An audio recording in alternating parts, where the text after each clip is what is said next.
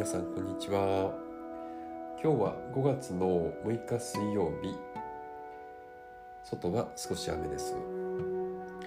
そしてね、えー、雨が降ってますがうちの中にねいて過ごすには非常にね雨って落ち着いて本を読んだりとか、えー、またね勉強したりパソコンの作業したり。ねあのー、何か集中できる環境になりますよね。そして晴れてる日は外に出てね、えー、少し散歩をしたり、まあ、鳥の声を聞いたりそれぞれの過ごし方があります。最近ね皆さんどんな風に過ごしていますか、えー、僕の方は毎朝ねオンラインヨガレッスンをやっています。そしてねあのー、いろんなご紹介がご紹介をね、えー、読んでいただいて人数も増えてきたので、えー、継続のために少しね、あのー、皆さんが参加できるぐらいの料金で有料プログラムっていうのを作ってみました、え、またね、あの参加してみたいっていう方ねご紹介いただけるとありがたいです。でねあの皆さんもねこう自分のできることに今取り組まれてると思います。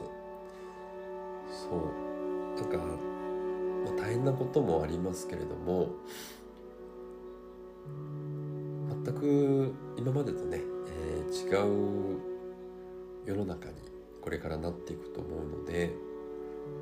えー、可能性をねどんどん広げていろんなことにトライしてみるのでその時になんかねあのあまり自分のやりたくないことだとねやっぱりしんどくなってしまうのでねいくらお金がこう儲かるようなことでも、えー、あまり好きじゃないことですね結構しんどいと思うのでまずはこう自分が好きなことに取り組むと良いと思います。で僕はあとやってることはこれねちょっと恥ずかしいんですけどそのパソコンでね音楽を制作するっていうのがすごく苦手ですごくすごく苦手なんですね。で前からね何度もトライしてるんですけどどうにもできないんですよね。まあ最近やっとねこ自分の音を取ったりそれを何かウェブにアップしたりとかね。それぐらいのことはできますけど音を重ねたりねシンセサイザーを入れたりっていうのは本当に苦手で。まあでもこの機会なんで今ねあの空いてる時間でちょっと勉強したりしています。でその他にはうん尺八をねあのライフワークでずっと20年ぐらいやってるんですけど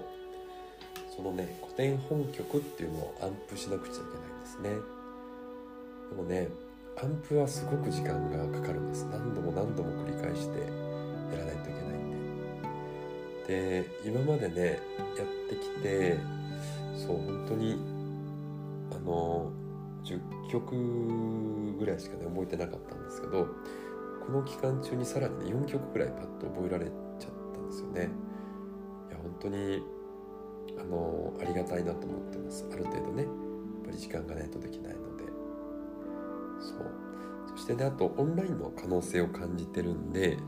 これからいろんなセッションねオンラインでしていこうかなっていうのも思ってます。でねあのー、皆さんもねいろんなことにトライしていると思うんですけどただね何やっていいのかわからないなっていう人も中にはいるかもしれないですね。で そんな時はやっぱりその自分と自分の中心とねこうつながっていくと本当に自分がやりたいことっていうのがね分かってくると思うんですね。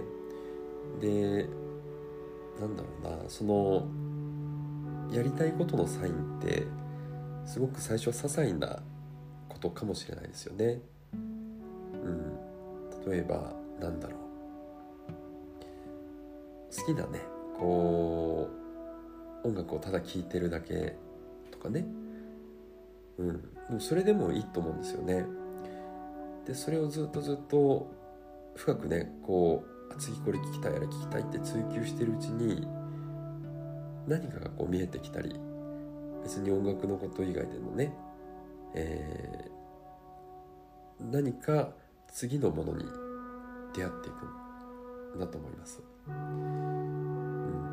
まあ、そんな風にしてねあの小さな好きなことを小さなことでもいいですからね、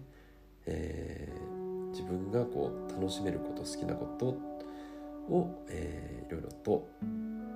増やしていくとねいいと思います。うん、でえっ、ー、と今日はですねラマナ・マハリシと共にっていう本。これ昔買ったんですけどずっとあまり読まずに置いといた本があってこれはですねラマナ・マハリシというですね、まあ、インドの聖者がいましてでその人の写真集と、えー、言葉みたいな感じになってるんですよね。でラマナ・マハリシっていう方はですね1911年に生まれていましてもう本当写真見るとただのおじさんというかねおじいちゃん。しかも裸。でなんかバスタオルみたいなの巻いて杖をついて歩いている、うん、そうなんですよね。渋い写真集なんですよね。裸のおじいちゃんが湖のほとりでゴロンと横になってたりする。でもねそのラマナマハリシのこう目がすごく透き通ってるんですよね。うん。あの本当にねなんだ。ろうこう写真見てるだけでも心が静まってくるような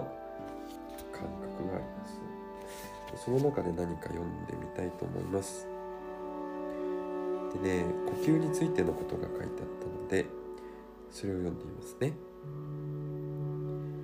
ラマナ・マハリシ。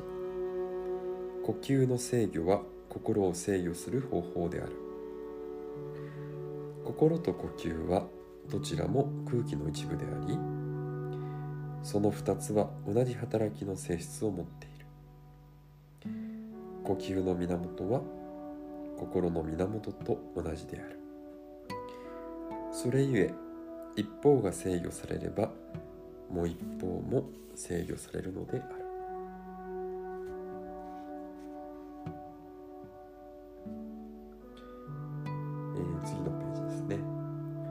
なぜあなたは自分自身を知ろうとする前に各社について知りたがるのだろうか？まずあなたとは誰なのかを見出しなさい。私は誰か。私は誰かを呪文にしてはならない。ただ一度だけ質問すればいい。それから自我の源を見いだすように集中することで思いが起こるのを防ぎなさい。無欲は最大の私服である。それはただ体験のみによって実現される。皇帝でさえ無欲の人にははるか及ばない。以上です。じゃあね、えー、今日も、夕方になりましたけれどもいい一日を過ごしていきましょう。それではまた。